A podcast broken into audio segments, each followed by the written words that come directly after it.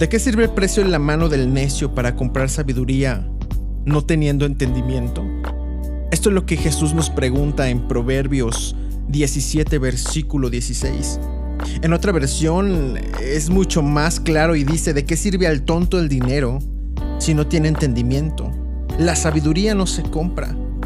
Y vemos la diferencia entre dos hombres y Jesús lo describe como el hombre sabio y el hombre necio en Mateo 7, versículo 24 y 27. De acuerdo a este capítulo, ambos hombres construyen una casa.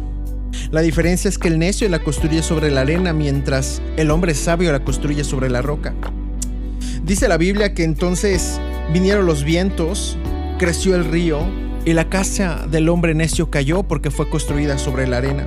Es que la verdad el hombre sabio es el que vive y actúa de acuerdo a lo que sabe y conoce y hace lo que es verdad y lo que es correcto.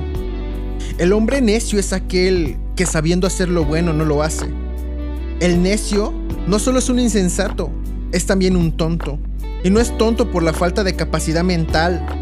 De hecho, el necio puede ser muy inteligente, pero de nada le sirve porque no usa sus capacidades que tiene para hacer el bien. Un necio puede tener un alto coeficiente intelectual. Un necio no puede ser en absoluto un débil mental. Un necio puede tener la fortuna de poseer lo mejor en materia, una persona necia no es necia solo porque sabe pensar y razonar, sino es necio porque piensa y razona mal. Un hombre sabio puede tener falta de capacidad mental, pero es lo suficientemente inteligente como para escuchar. El sabio es aquel que sabe escuchar. Salomón dice, como la nieve no espera el verano ni la lluvia para el tiempo de la cosecha, tampoco el honor es para los necios. Así de claro lo dice Salomón. Responder a los argumentos absurdos de los necios es como simplemente perder el tiempo. El sabio sabe escuchar. El sabio sabe obedecer. El sabio sabe construir su casa sobre la roca.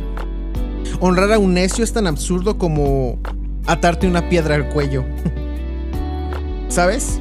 En realidad es que el insensato y el necio no prosperan. A lo mejor pueden florecer por un tiempo, pero no dar fruto. Porque la clave del éxito no está en hacer las cosas, sino en ser.